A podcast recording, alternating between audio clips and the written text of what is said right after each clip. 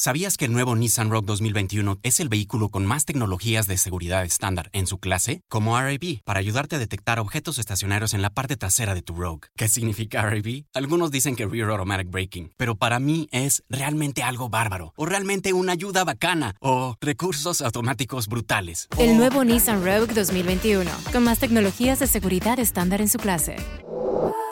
Segmentación Euro Pacific Rogue 2021 versus últimos competidores en el mercado. Se comparan los modelos básicos. Ser humilde es precisamente eso. Es aceptar que tú no eres Dios todopoderoso, que todo lo sabe, que todo lo puede, y saber que puedes aprender del feedback de los demás.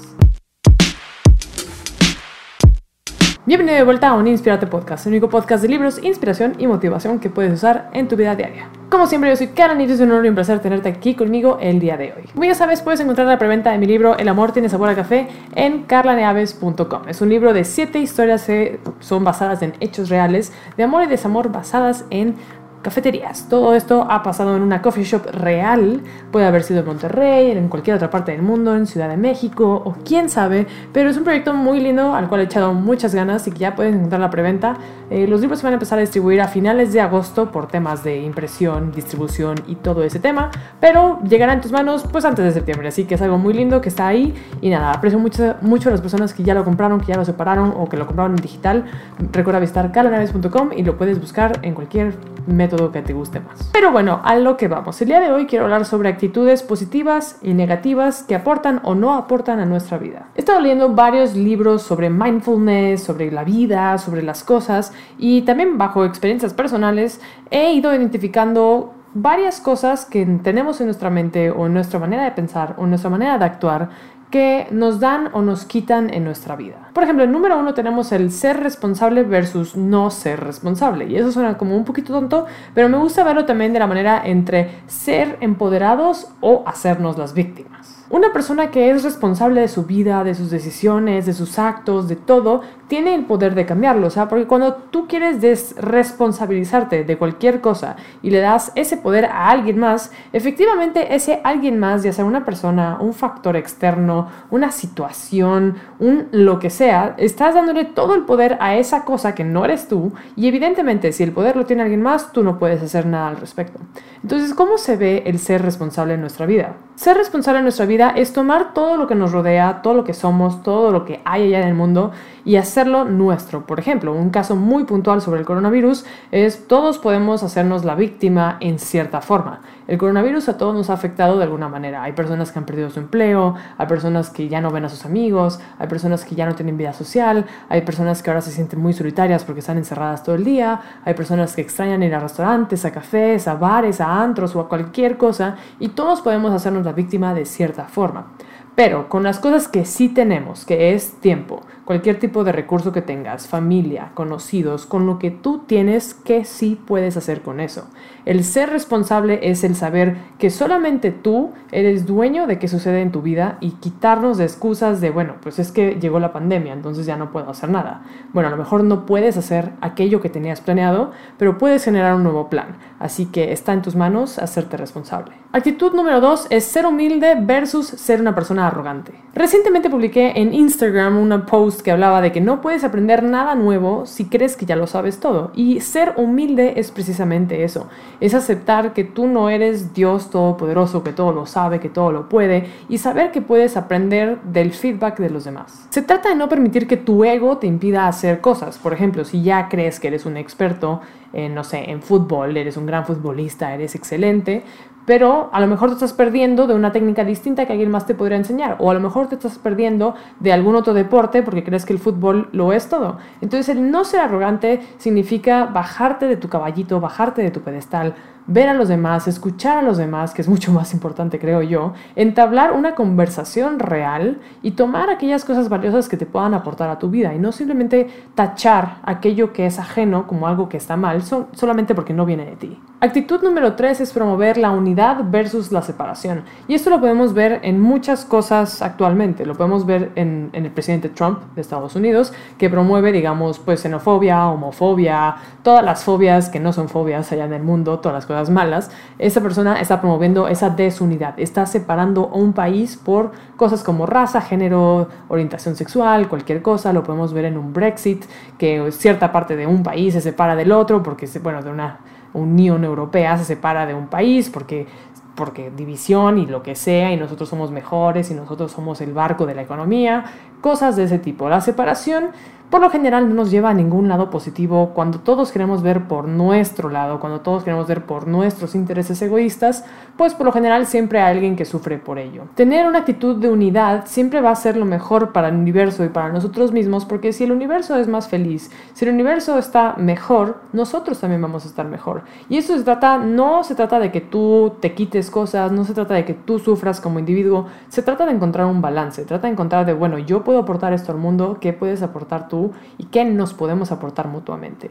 Entonces, definitivamente, si tienes que elegir entre la unidad y la separación, creo que siempre sería mejor escoger la unidad. Y la actitud número cuatro es el futuro. Tener fe en el futuro o tenerle miedo al futuro. Son dos actitudes completamente diferentes que nos llevan a lados muy distintos. Porque siempre el cambio da miedo. Siempre da miedo cambiar de trabajo, siempre da miedo cambiar de escuela, siempre da miedo cambiar de, de carrera universitaria o de lo que sea. Siempre da miedo porque es desconocido.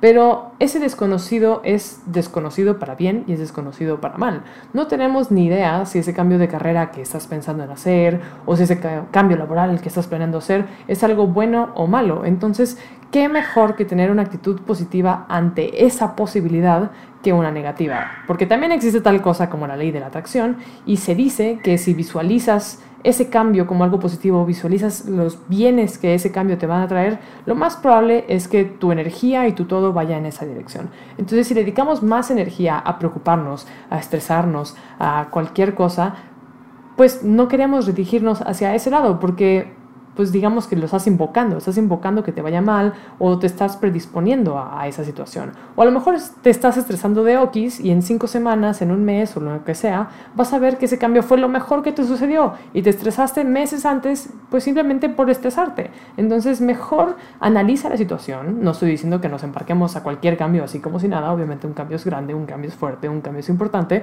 pero vete en esa dirección con la mejor actitud, con la información que necesites para hacer dicho cambio, en este caso de, por ejemplo, si te vas a mudar, bueno, investiga cómo es esa ciudad, investiga qué hay en esos barrios, investiga qué tipo de casa quieres tener, haz tu investigación, no vayas a ciegas, pero sí mantén tu mente abierta y siempre estate dispuesto para lo positivo.